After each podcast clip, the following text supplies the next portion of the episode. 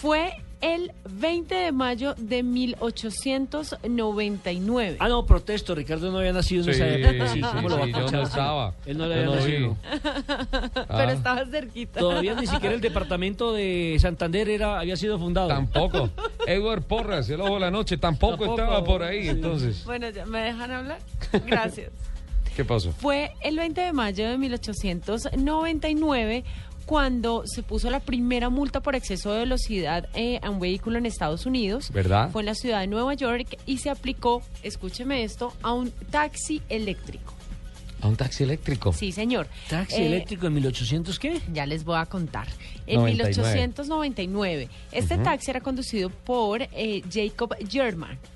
La sanción fue realizada por un policía de esta ciudad que curiosamente iba en bicicleta.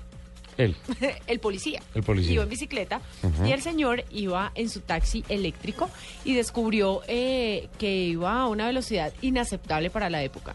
19 kilómetros por hora. kilómetros por hora. Sí, señor.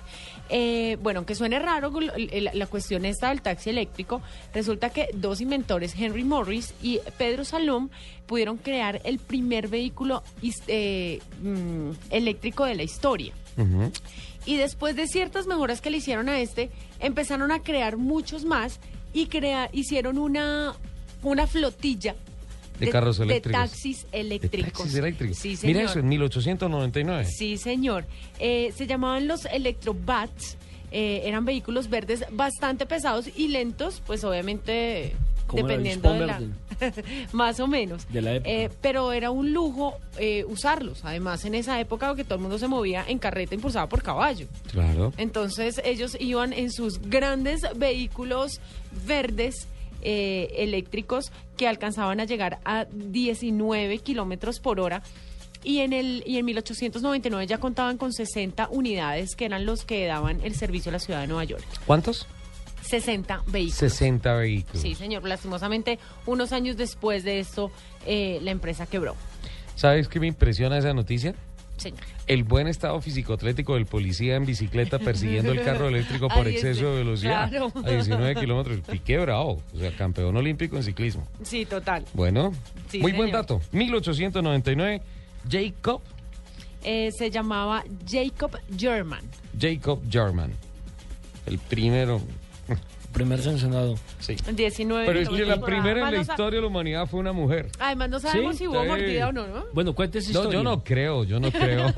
O sea, nunca o- sabe. o sea, e- ese señor sirvió de inspiración para algunos conductores del servicio público en Bogotá, que pasan de los 100 millones de pesos en multas. Oh, Ah, más o menos. Nelson.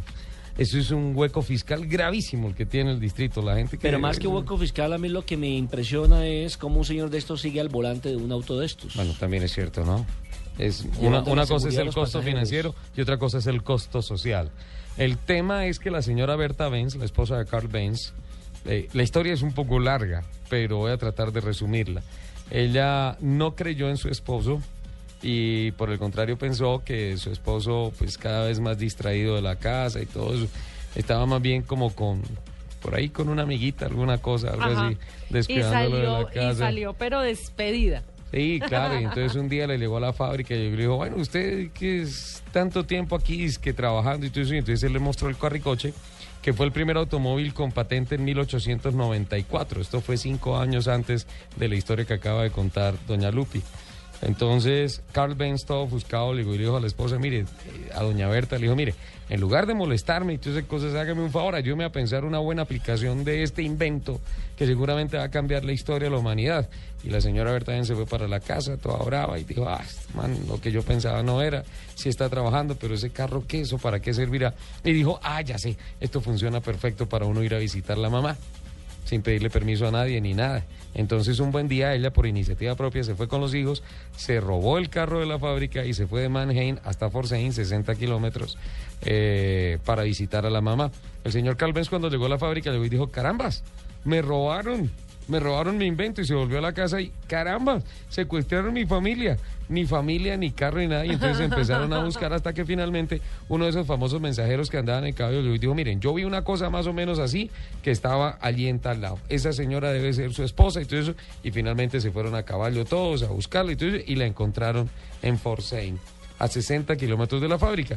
Llevaron la benzina, trajeron el carro, vino doña Berta, se hizo una fiesta grandísima, espectacular, gigante, porque además fue la primera persona que hizo un viaje, entre comillas, en carretera en un automóvil. ¿Se da Mil- cuenta por qué le prestó el carro a la novia? 1894, que terminan, Qué, qué peligro. terminan en la casa de la mamá sin permiso.